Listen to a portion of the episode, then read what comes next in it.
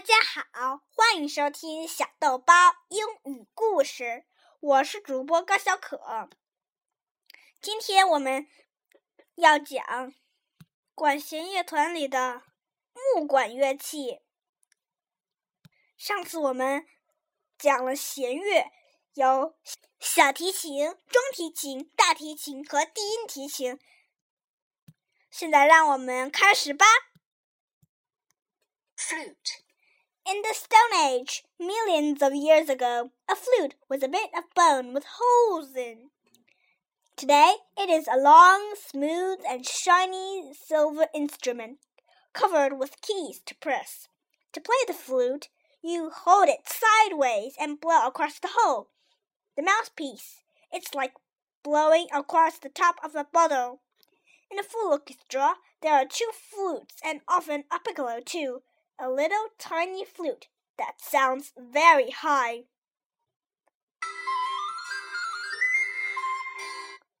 This is a piccolo. You can even get really expensive flutes made of gold.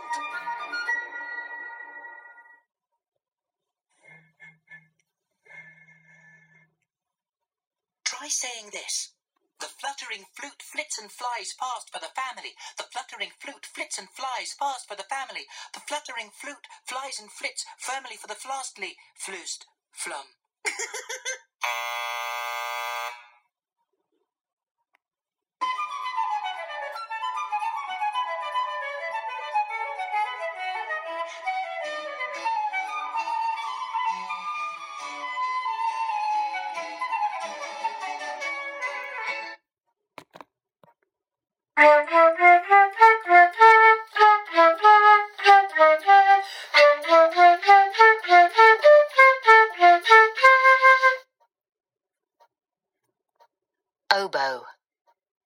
The oboe's bright, clear sound can fly through the orchestra like an arrow.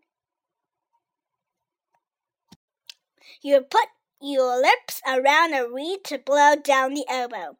This reed is a double reed, two very thin slices of can, a kind of wood grass, that vibrates against each other when you blow.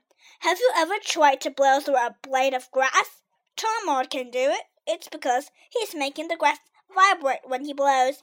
There are usually two oboes in a full orchestra, and often a cor anglais. The cor anglais is like a bigger oboe, and it makes a sort of sad, lonely sound.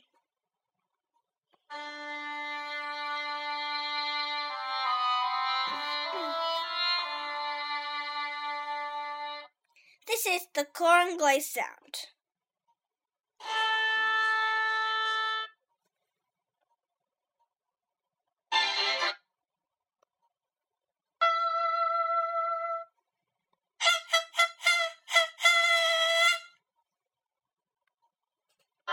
In a famous piece called Peter and the Wolf by Prokofiev, the oboe is a duck.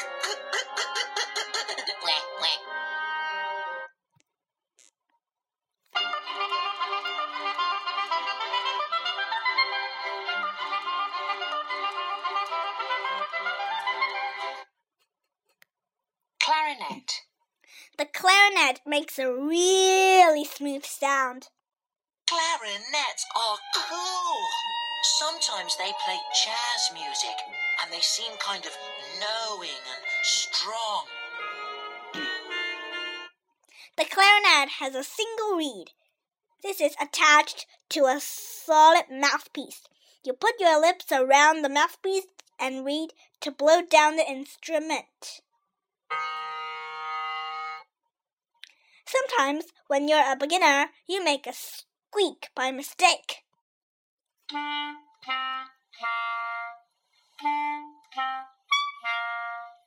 There are often two clarinets in a big orchestra, and sometimes a bass clarinet too, a really big one that sounds very low.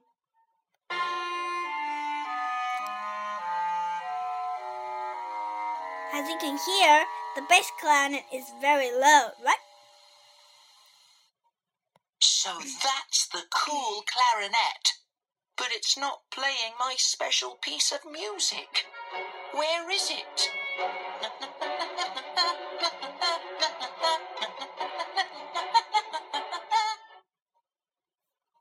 The silver bits look complicated, but only some of them are keys you need to press.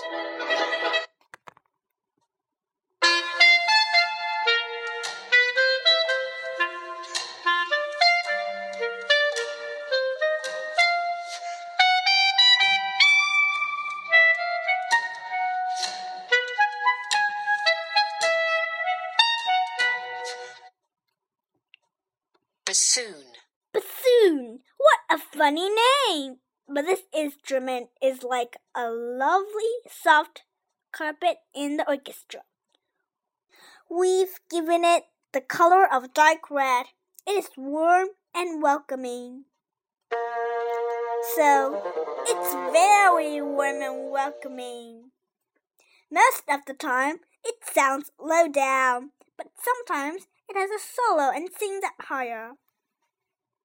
Italian, the bassoon's called a fagotto. Whoa! If you were an Italian, you would be saying, Oh, I'm sorry, I forgot my fagotto today.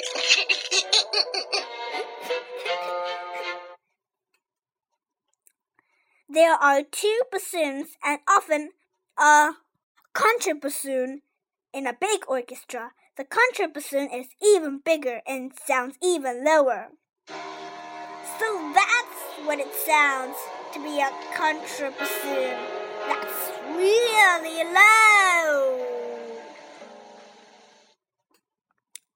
The bassoon has a double reed like the oboe, but it is on the end of a crook.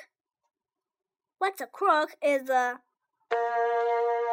Well, that sounds great. This is because the bassoon is very long. The crook brings the reed nearer the player's mouth. the bassoon does have solos, but it isn't dying to show off all the time. People who play the bassoon, bassoonists, seem to be the same, relaxed and friendly.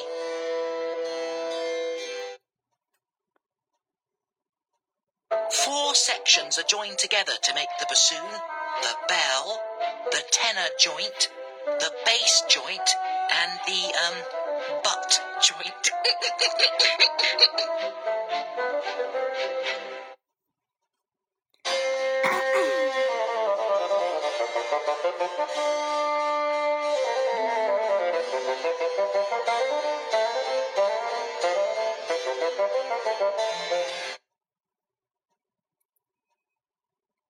Trumpet.